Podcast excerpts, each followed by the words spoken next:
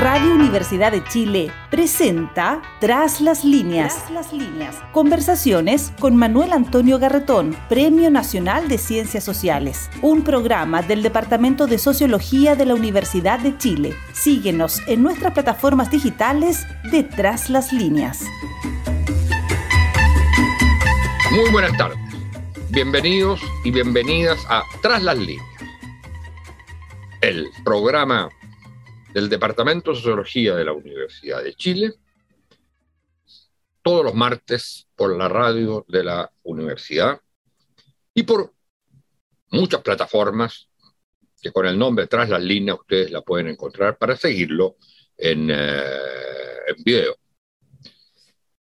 Este día nos vamos, vamos a hablar de los temas de la sociedad digital, eh, que algunos, quienes trabajan en eso, llaman las nuevas tecnologías o las nuevas tecnologías de información. Los sociólogos hablamos de sociedad eh, digital, en la cual estas tecnologías forman de alguna manera como el corazón, el núcleo constitutivo de esas sociedades, como fue el trabajo industrial, la industria en la sociedad del siglo XIX y hasta hace poco, dos siglos de esa sociedad. Y hoy día aparece esta sociedad, la sociedad eh, digital que nos plantea enormes problemas eh, respecto a el futuro, respecto al modo como se están destruyendo viejas formas de hacer las cosas.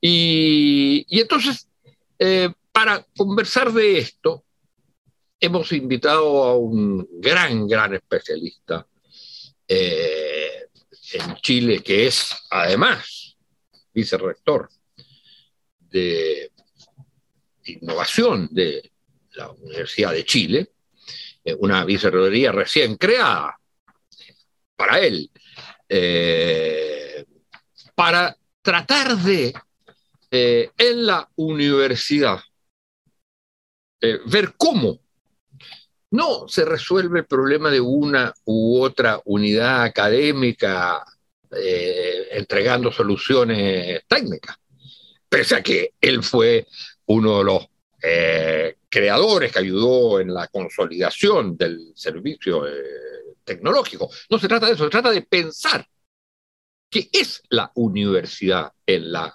sociedad digital.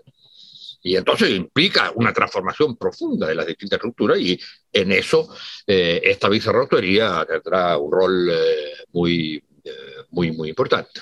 Es José Miguel Piquer, que es el decía, el vicerrector de Tecnologías de Información, es profesor del Departamento de Ciencia de la Computación de la Universidad de Chile y fue socio fundador de e-voting, dedicados a los servicios de votación electrónica, a la cual eh, a uno le ha tocado a veces participar en distintas instituciones que tienen el sistema de votación eh, eh, electrónica. Por supuesto que rabiando un poco por, los, por las dificultades que esos sistemas eh, tienen. Uno está acostumbrado al voto en la urna, pero en fin. Eh, fue, y esta es una de las cosas que más se comenta, fue el, eh, el que envía, el, participa en el envío del primer mail de Chile, en el año 85. y la primera conexión a Internet y la primera página web. Eh, es una especie de Steve Jacob nacional. Eh, claro, ojalá, diría él, hubiera tenido todos los, privilegios y los millones que tuvo Steve Jacob. Eh, ha publicado una cantidad enorme de trabajos científicos reconocidos sobre este tema. Él tiene un magíster en eh, ciencias, eh, en mención de computación de la Universidad de Chile y un doctorado en computación en l'École Polytechnique de París, que es una de las grandes écoles, de las grandes instituciones eh, de la Academia Francesa, de varios siglos de, existencia. En el año 2015 recibió el Premio Nacional de Telecomunicaciones, otorgado por Subtel, por su aporte al desarrollo inicial fundacional, diría uno, de Internet en eh, Chile. Yo sé que la palabra fundacional eh, hoy día le saca mucha tirria a, mucha gente que no entiende mucho de qué se trata lo que está pasando en el país. Pero en fin, eh, muchas gracias por estar con nosotros, José Miguel. Y quisiera partir con la tomando un punto de, tu, de tus reflexiones. Eh, tú dices que el gran tema de las tecnologías de información eh, y que todos de alguna manera reconocen es apoyar eh, las cosas que se están haciendo para que se hagan mejor. Y lo que tú dices, no. Ese no es el punto. El punto es que lo que se está haciendo y lo que significan las tecnologías de información es que están cambiando las cosas que sabemos hacer. ya no sabemos lo que va a hacerse. Por ejemplo, y tú pones eh, las preguntas y los temas en educación. Y ahí tenemos un tema eh, crucial. Uno puede ayudar con las tecnologías de información a que tengamos muchas clases eh, y actividades por la vía digital, digamos, por internet, lo que sea. Pero la cuestión es, si llegamos a hacer de eso, de todas las distintas actividades, las llegamos de alguna manera a digitalizar, a eh, que se transformen en eh, actividades que trabajamos a través de los computadores, sin requerimiento presencial. ¿Le podríamos llamar a eso universidad? El principio general de eh, transformar las distintas actividades en actividades digitales o electrónicas, como se les quiera llamar, no significa que en el fondo estamos pensando en otro tipo de instituciones. Y que las universidades que duraron tres, cuatro siglos van a hacer otra cosa. Pero ese es un ejemplo. Lo que a mí me gustaría que profundizara en esta idea que aquí lo que se está generando, como de alguna manera la máquina a vapor y la electricidad cambiaron lo que hacían esas sociedades, lo que eran, esto está transformando lo, lo que se hace. Y uno se aferra un poco a que, bueno, ayúdenos a hacer mejor lo que estamos haciendo, pero con un cierto terror a que lo que conocemos y lo que estamos haciendo ya no se va a hacer más y se van a hacer otras cosas. Muchas gracias, muy buenas tardes, bienvenido José Miguel. Muchas gracias, Antonio. Sí, yo, yo la, creo, creo que el, el, principal como desafío que tenemos de lo que tú planteas es eh, aceptar que estas tecnologías son, son transformaciones, ¿no? que son, en el fondo vamos, vamos a transformar la sociedad en otra cosa. Por otro lado, eh, también creo que... Hay que... quería llamarle a la, a la, gerencia y a la vicerrectoría de transformación. Exacto. Eh, más que de innovación. Así es. Ahora, la transformación digital, que en el fondo lo interesante es que, claro, es una transformación, no es una, no es una revolución o no es una refundación. ¿eh? No, no, es como, no es como cuando tú quieres destruir las instituciones antiguas para, para pensar todo de nuevo. ¿ya? Yo más bien siento que eh, hay, hay, que, hay que, como por ejemplo la universidad, que era un muy buen ejemplo, eh, ¿qué es una universidad? ¿Qué define una universidad? es cierto que desde su fundación hasta hoy día hemos pensado que es un campus, es un lugar donde la gente se junta a conversar. O sea, uno asocia como el formato físico de las universidades a su rol, ¿no es cierto? Pero al final, ¿qué es lo que de verdad hacemos, ¿no es cierto? Es transmisión de conocimiento, es, um, es reflexión, es un trabajo intelectual. El hecho que haya que juntarse en un campus para hacerlo es casi una casualidad, ¿no? En el fondo era la forma que teníamos de implementar eso. El que no tengamos que juntarnos más en un campus y podamos hacerlo ahora eh, distribuidos por el planeta y conversando con los intelectuales de cualquier parte del mundo, no cambia eh, la esencia, ¿no? Cambia, cambia la, implementación, digamos. Entonces, ese es como esa es como la clave en el fondo de tratar de descubrir cómo preservar la esencia, cómo preservar los valores, por ejemplo, cómo, cómo preservar la gracia de que exista una Universidad de Chile y lo, fundamental que ha sido para el país, eh, transformándola digitalmente, pero, pero no destruyéndola en el proceso, porque al final podemos, podemos perder lo mejor que teníamos también, ¿no es cierto? Y eso es, es un poco la, la, angustia del desafío, si tú quieres, ¿no? Pero se puede pensar, eh, y eso, porque una universidad y, la verdad yo quisiera, no, no quisiera centrarnos solo en el tema de la universidad, es toda la educación, es todo el sistema educacional, donde los niños y niñas eh, piensan que para lo que es estrictamente eh, la carrera educacional, por decirlo así, los conocimientos, eh, tienen Google y tienen otros instrumentos. Pero hay algo que la educación y también las universidades eh, dan, que sería estrictamente aquello que puede desaparecer. Porque todas las otras cosas, investigaciones, eh, clases, etcétera, pero eh, puede, digamos, se van a mantener las investigaciones. Eh, los estudios, el avanzar en, ciertos grados, eh, se, llama, eso, eso van a existir. Pero eso, eso no es de la esencia de la universidad, el encuentro. Y por ejemplo, se, eh, se pueden entender las universidades sin un cuerpo, que son los estudiantes, que constituyen, que son muchas cosas les sirve a ellos en sus vidas, pero son también en las sociedades, por lo menos en América Latina, movimientos sociales de enorme importancia. Una universidad enteramente digital, o sea, que cumple las funciones clásicas de que se hagan investigación, que se den títulos profesionales ¿eh? y que haya una unidad de extensión.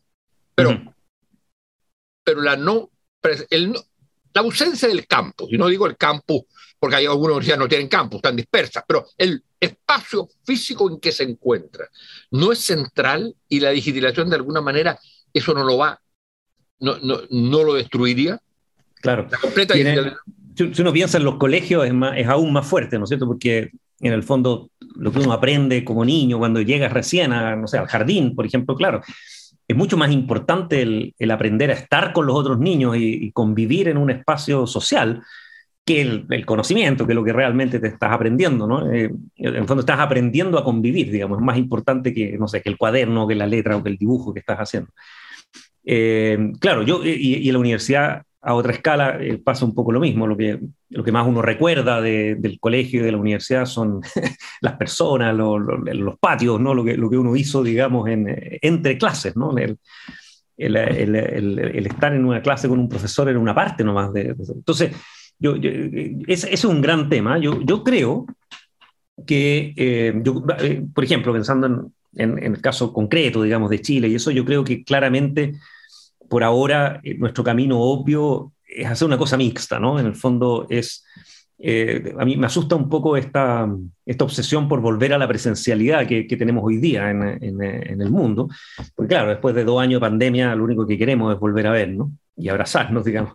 Eh, pero, pero no, no, tenemos que olvidar lo que hicimos, digamos, durante, o sea, que por dos años de pandemia la tecnología nos permitió sobrevivir, nos permitió educar, nos, permitió seguir trabajando y seguir avanzando, que no deja de ser impresionante.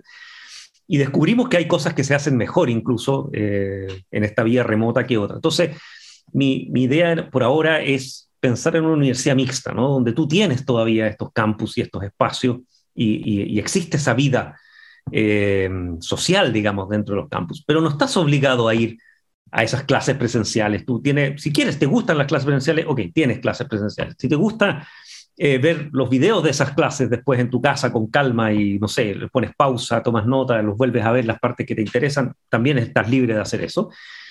Y, finalmente, digamos, si, si, si, quieres seguir a tu propio ritmo y estudiar, no sé, por tu cuenta, que es algo que hace tiempo que en la universidad hacemos también, el tipo que no va nunca a clase y que nunca hizo nada más que leer los libros, también está bien. O sea, en el fondo es como darle espacio, digamos, a la gente para que tenga distintas formas de vivir la universidad.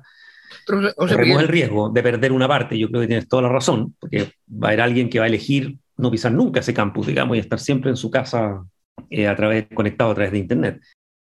No confieso que tengo una cierta, pero quizás porque soy mucho mayor que tú, pero una cierta reticencia a el hecho que uno puede escoger, eh, digamos, eh, cualquier cosa. Por lo siguiente, hay algo que de alguna manera empezó a perderse en un momento, con, incluso con la idea del currículo flexible, pero hay algo que yo creo que es fundamental, es la idea de curso es la idea que se va avanzando en conjunto. Eh, y eso es válido también para una clase. Una clase no es una eh, cápsula que tú envíes y que tú consumes en tu casa. Una clase es algo que fuiste diciendo como profesor, que los otros escucharon, que te preguntaron, que en vista de eso, todos salieron de alguna manera distinto, mínimamente distinto, no se cambia las vidas ni lo que uno piensa en 45 minutos, pero es un proceso. Y yo creo que el gran problema que tiene esto es la pérdida del sentido de proceso. Y de proceso en que, en que hay, una, hay un conjunto. Y lo básico ahí es, es eso, claro. Hay, por supuesto, que, y es todo lo que se ha avanzado mucho en la preocupación a lo personal, a cada una de las personas del curso. Sí, pero para eso tiene que haber un curso. Es un buen punto. Yo, no, para serte franco, no lo, no lo había visto así. Eh, en todo caso, eso es un modelo que como que se ha ido perdiendo de antes, ¿no? O sea, fuera de la pandemia. flexible, por ejemplo, el currículum flexible de alguna manera eh, cambió eso, pero, pero de todas maneras sigue habiendo la percepción de que tú perteneces a algo. Sí. Fíjate que el riesgo es que al final no pertenezca a nada, salvo a las que te dan, al título que te dan y a la posibilidad de reclamar en algún momento, hacer una huelga, un momento, pero donde no hay una base de relación, no hay, un, no hay una base como es, por ejemplo, el trabajo. Eso va a pasar lo mismo con el movimiento de trabajadores, puede pasar. Sí, sí. Ahora, mira, dos, dos respuestas a tu visión. Una es que yo creo que, por otro lado, también es verdad que siempre ha ocurrido, que algo que a mí me, a mí me motiva mucho, digamos, es que eh, la, la, docencia, tanto en los colegios como en la universitaria, está muy enfocada, o sea, es como, una, es, como un tamaño para todo, ¿no? Igual para todos. O sea, yo, yo, yo, hago mi curso y dicto mi clase y es igual para todos mis alumnos, digamos. Es el formato y es la forma y es, como dices tú, ese concepto de curso. Por otro lado, los estudiantes son, y las personas son muy distintas. Hay gente que aprende en forma muy diferente. Hay gente que, por ejemplo, le gusta leer libros y aprende mucho más leyendo un libro que escuchando a un profe. Hay gente que necesita ir a esa clase presencial e incluso interactuar con el profesor y qué sé yo hay gente que se pierde en las clases y que yo era un poco así, yo, yo, yo soy incapaz de seguir una charla demasiado larga, soy muy disperso, digamos, me ocurren muchas cosas. Entonces me perdía las partes mejores de la clase, siempre la perdía. Yo trataba de ir a clases, pero no me resultaba. Y después más bien estudiaba leyendo mi cuaderno, que sí lograba tomar nota, y de ahí como que leyendo lo que había escrito yo mismo, de lo que el profe había dicho, eh, lograba entender. Entonces, eh, esa, esa, esa, sincronía que mencionas tú del curso aprendiendo, que, eh, suena muy tentadora y que da muchas ganas, ¿no? Al final, yo siento que no es muy así en la práctica, ¿no? Porque al final, eh, o sea, lo que me gusta de este modelo es que tú le das opciones a los, a los estudiantes raros, ¿no? Al, que no es la mayoría, digamos, que son muchos al final, porque no sé, un, un 40% de gente que aprende de otra forma, y le das opciones, ¿no? E incluso, bueno, también hay temas de justicia también, ¿no es cierto? Hay gente que moverse a la universidad le cuesta mucho, ¿no es cierto? Y, y gente con problemas de movilidad o otro tipo de restricciones, donde el poder participar, digamos, desde sus espacios, obviamente, o sea, le estás dando acceso también a gente que antes no tenía acceso, si tú quieres. ¿eh? Eh, eso por una parte. Y la segunda, que, que, no, esa no, no, no, no, estoy seguro, para serte franco, en nada, eh, pero creo que habría que estudiarlo, ¿no? Que eh, debiera haber la forma de crear esos espacios, esos cursos, esos grupos, incluso esos grupos políticos, esa, esa discusión social, ¿no? deberíamos ser capaces de, reproducir esa, esa, idea de la asamblea en el hall de la facultad, ¿no? Eh, en línea, ¿no? O sea, uno, uno hoy, hoy, día estos sistemas en línea todavía son bastante primitivos, o sea, uno no se siente yo, no estoy, nosotros no estamos conversando igual que si estuviéramos en el living de tu casa de verdad. ¿no? Eh, a, todo esto yo estuve en el living de tu casa, ¿eh? tú no lo debes saber eso. Eh, ¿Ah, no? ¿Cuándo? ¿Cuándo? Hace, millones de años. Yo era, era, era, un joven profesor, probablemente. Fuimos un grupo de profesores de la Facultad de Ingeniería a, reunirnos contigo a tu casa y básicamente como a, recibir consejos políticos. De, qué hacer en, en la situación, de, de, haber sido como comienzos de la democracia, digamos. Mira tú. Así es que, sí. Entonces, esa, esa, esa, esa, conversa que sea en el living de, físico ahí eh, junto con alguien, no es igual, ¿no? Eh, hemos avanzado y esto es muy poderoso y es muy notable que podamos hacer esto y que esto después salga en la radio, en fin, pero no, no, no está muy bueno, ¿no? O sea, uno nota un montón de pequeños detalles. Por ejemplo, interrumpirse y tener un diálogo interrumpido no es trivial. Eh, las interrupciones no funcionan tan bien, ¿no? y eso, y eso yo, yo, creo que la tecnología debería mejorar mucho en esa dirección, ¿no? Y, por qué no pensar que eventualmente vamos a tener esa, esa, esa, misma sensación o algo muy parecido a estar en el día de tu casa todos tomando cafecito, digamos, eh, discutiendo el futuro del país en forma libre e incluso tener conversaciones paralelas con las distintas personas, que cosas que hoy día es totalmente inviable, ¿te fijas? Pero no lo sé, en una de esas es... ahora, yo, yo, yo, yo, tengo una impresión que, por eso digo que, el, que vamos hacia allá, lo que tú dices. Eso es. A mí puedo, yo puedo decir, mire, tiene estos déficits, pero yo creo que esto va hacia allá. Eso, pero eso, va a significar, eso significa en el fondo. Yo creo, independientemente de que uno diga, no, no queremos eh, partir de cero, va a significar, y eso es lo que por lo menos a uno como sociólogo le, le interesa, va a significar algo distinto a lo que son las universidades. Por ejemplo, eh, entre los miles de de puntos que hay ahí, que insisto, no, eh, yo creo que es de alguna manera inevitable.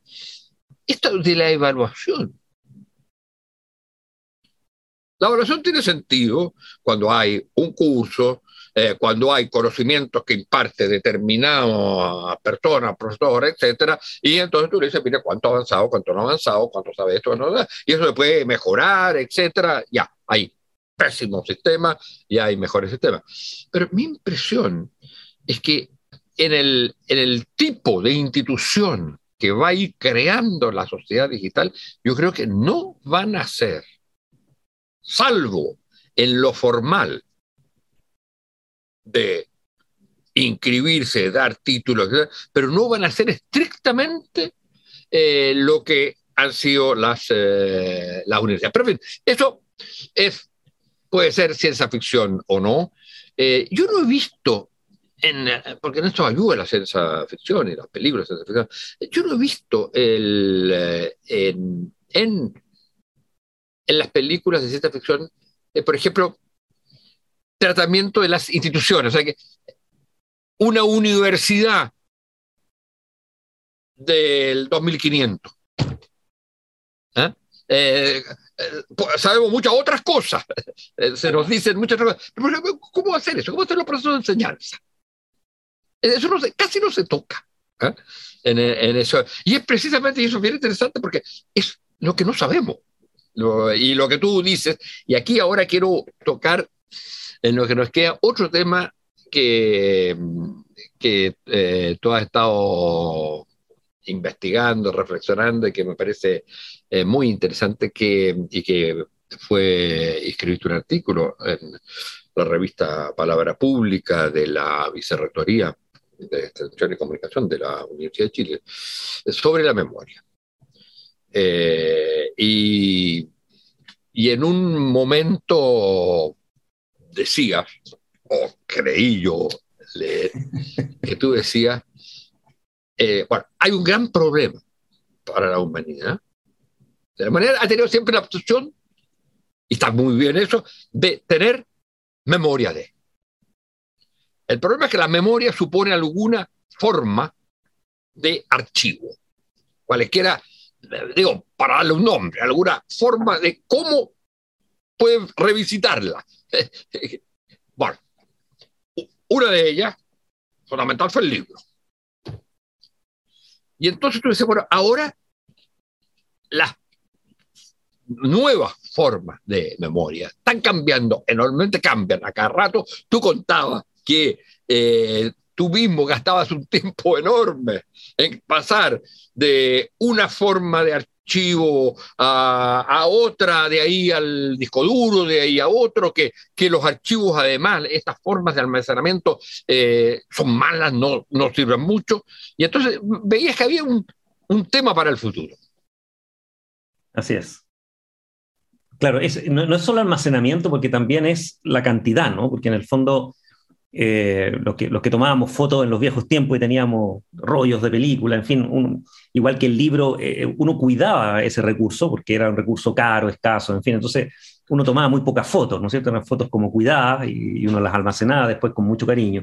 Claro, tenía 36, a lo más tenía 36 shots. Exacto, exacto. Y, y entonces, todos nosotros vimos, y bueno, la familia heredamos los álbumes de familia, las fotos, ¿no es cierto? O sea, había, había un, objeto, digamos, que era donde, donde se almacenaban esos recuerdos. Y de repente, si tú piensas hoy día, y yo creo que le pasa a todo el mundo que nos escucha también, digamos, uno está lleno de medios digitales y uno está lleno de fotos en el celular, video, en todas partes, digamos, y, y en computador para qué hablar. Y, después, o sea, ¿cómo encuentras esa información? ¿Cómo, cómo, cómo encuentras ese recuerdo? Tú, hasta, de repente pasa que uno dice, oye, yo tomé una foto en tal lugar y ¿dónde está esa foto? ¿No es cierto? ¿Cómo la recupero? Y la verdad es que, por una parte, se pierden masivamente porque está lleno de, fotos viejas que, quedaron en algún disco, en algún lugar que ya no recuerdo dónde está. Pasa también incluso con los formatos. ¿eh? Si tienes un DVD, por ejemplo, y lo grabaste alguna vez eh, con videos de la familia, es posible que ese DVD ya no tenga ni dónde tocarlo, ¿no? Se echan a perder también eso. Todo, soporte digital es un poco volátil. Eh, los soportes digitales son mucho más volátiles que el papel. O sea, eh, eh, en el fondo, si tú te imaginas una, una, biblioteca de, Alejandría de los viejos tiempos, ¿no? O sea, del futuro, ¿no? que en el fondo hoy día almacenamos ahí todos los archivos digitales de la sociedad y alguien lo encuentra dos mil años después, ninguno de nuestros eh, sistemas de almacenamiento magnético o, digital que tenemos hoy día aguantará mil años para que alguien los lea. ¿eh? Y además, para leerlo, el tipo va a tener que tener una tecnología que probablemente no tenga si llega un extraterrestre a buscarlo y qué sé. Los libros en papel van a estar ahí, exactamente iguales, ¿no es cierto? Se van a poder leer de la misma forma, etcétera, y por lo tanto, si alguien logra descifrar la escritura y entender que eso es un lenguaje, etcétera, va a poder leerlos igual que antes. O sea, es, es muy distinto el, eh, el, formato papel del formato digital en ese sentido y no hemos encontrado formas de eh, almacenar tanta información que además es creciente, porque esto es exponencial y cada año se genera más información que el año anterior. Y, entonces, el concepto un poco de, archivo que mencionabas tú, que es muy, muy buena palabra, porque es como una memoria selectiva, no es, no es almacenar todo lo que tenemos, sino que es como elegir qué vamos a archivar para el futuro eh, como que no lo tenemos resuelto hoy día, ¿no es cierto? Y no hay una buena forma porque no tenemos el tiempo para, para hacer ese trabajo que es gigantesco. Y por otro lado, bueno, seguimos tomando fotos y seguimos eh, digitalizando todo lo que estamos haciendo y casi, incluso hoy día existe un poco ese fenómeno en la juventud, como que se olvidan de vivir eh, por, filmar y por grabar, por, por, por, guardar, ¿no? O sea, en el fondo, que, como que ves tu, la vida a través, de, a través del lente, digamos, de tu celular. Eh, van a un lugar y lo, lo, que hacen es ir a tomarse una foto, no, no van a mirar ese lugar, no van a vivir ese lugar. Y, hay como un, un, problema respecto a eso, porque cuando tú ves algo a través de un, de, un dispositivo, no, no, estás sintiendo lo mismo que, que, cuando tú estás ahí rodeado de eso sin dispositivo en la mano, ¿no? Entonces, además, eh, además eh, lo que tendí percibir en lo que tú señalabas y en lo que estás diciendo, el uno es no vives el lugar, pero también almacenas tanto, o digamos, por decirlo así, todo, toda sensación, momento, etcétera, lo tienes que grabar. Lo grabas, lo pones, pero no lo vuelves a ver después. No, porque Además, no tienes cómo encontrarlo. Claro, y tienes la próxima secuencia. La, próxima vez, ya, estás en otro lugar, de nuevo. Miles de selfies, eh, miles de comunicaciones de, de, red de lo que te está pasando. Entonces, es interesante porque al final tienes ahí que bajo la idea que estás guardando recuerdos de memoria, no estás teniendo lo que uno podría llamar una cierta como memoria acumulativa. Así es. Es un poco como pasa con la sensación en Google también y en, la información en Internet, ¿no? Que, cuando hay demasiada información, eh, deja de ser información, ¿no? O sea, como que, como que te pierdes eh, en, demasiados datos. Entonces tienes tanto que ya no sirve, ¿no? Porque no tienes cómo seleccionar, no tienes cómo encontrar la verdad dentro de todo eso. E, esto es lo mismo, en el fondo tus recuerdos están todos ahí, pero eres incapaz de encontrarlo porque están todos. es, es, peor que la memoria cerebral de uno, digamos, porque uno, uno en la memoria uno selecciona, uno no es capaz de... ¿Y ¿Cuál es la perspectiva de eso? Tenemos que terminar. ¿Cuál sería?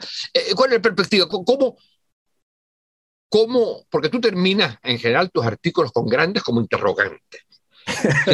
No sabemos. Así es. Nada de qué va a ser esto. Se nos dice que va a pasar esto, pero no lo sabemos. Así es. Sí, yo, a yo, creo... la humanidad y la gente en su vida cotidiana esa incertidumbre. Así es. Yo, yo creo que esa es la primera lección, tal vez, que tal vez por eso, por eso digo tanto eso, digamos, de que en el fondo la primera lección es que hay que aceptar que no sabemos lo que va a ocurrir. O sea, esto, tú mismas preguntas de la universidad y qué sé porque hay, hay mucha, eh, mucha la tentación, digamos, de tratar de ser un gurú y de predecir el futuro, ¿no? Pero la verdad es que uno se equivoca. Yo, todas mis predicciones tienden a... Eh, yo tiendo a acertarle lo que digo, pero nunca en los tiempos que digo. O sea, en el fondo las cosas pasan mucho más lento, mucho más rápido que lo que yo creo y eso al final es una forma de equivocarse, porque uno saca nada con decir, oye, el mundo, eh, o sea, el, planeta se va a destruir algún día, claro, eso. si no pones fecha, digamos, no significa absolutamente nada. ¿no? Eh, esto es un poco lo mismo. Entonces, yo, yo, yo lo que sí creo profundamente es que el, el, mundo no va a ser igual. O sea, que esto es una, es una revolución tan fundamental incluso capaz que más que la industrial.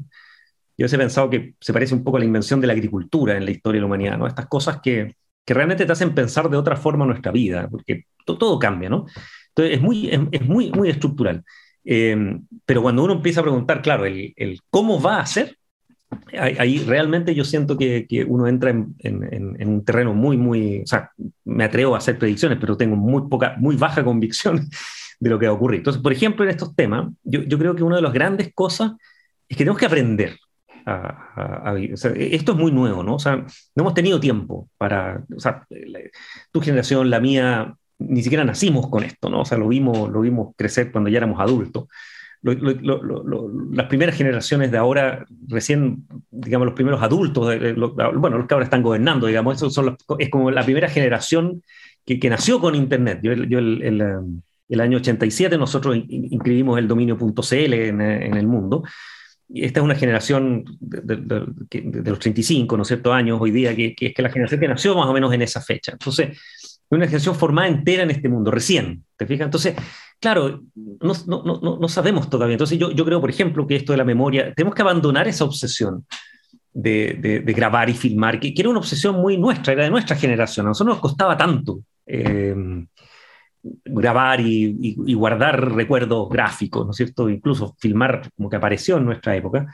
Eh, claro que hacíamos un esfuerzo, íbamos con cámara a los eventos, y, porque era importante registrarte, fíjate. Eh, yo creo que tenemos que abandonar esa idea, ¿no? De que, de que lo importante es que todos registremos. Hay, hay, que empezar a pensar de otra forma, ¿no? Decir, oye, a lo mejor lo importante es que vivamos el momento eh, y después van a haber 50.000 registros, ¿no? Porque todo, alguien está registrando al mismo tiempo, digamos. No, no, necesitamos registrar todos nosotros, ¿no? no, no da lo mismo que sea mi teléfono, el teléfono al lado. Eh, no sé, yo, yo creo que tenemos que. yo, yo tengo mucha esperanza en, en, en la humanidad en ese sentido, como en nuestra capacidad de de, aprender rápido a, cambiar nuestras costumbres y nuestras formas ¿no? en, un ambiente distinto.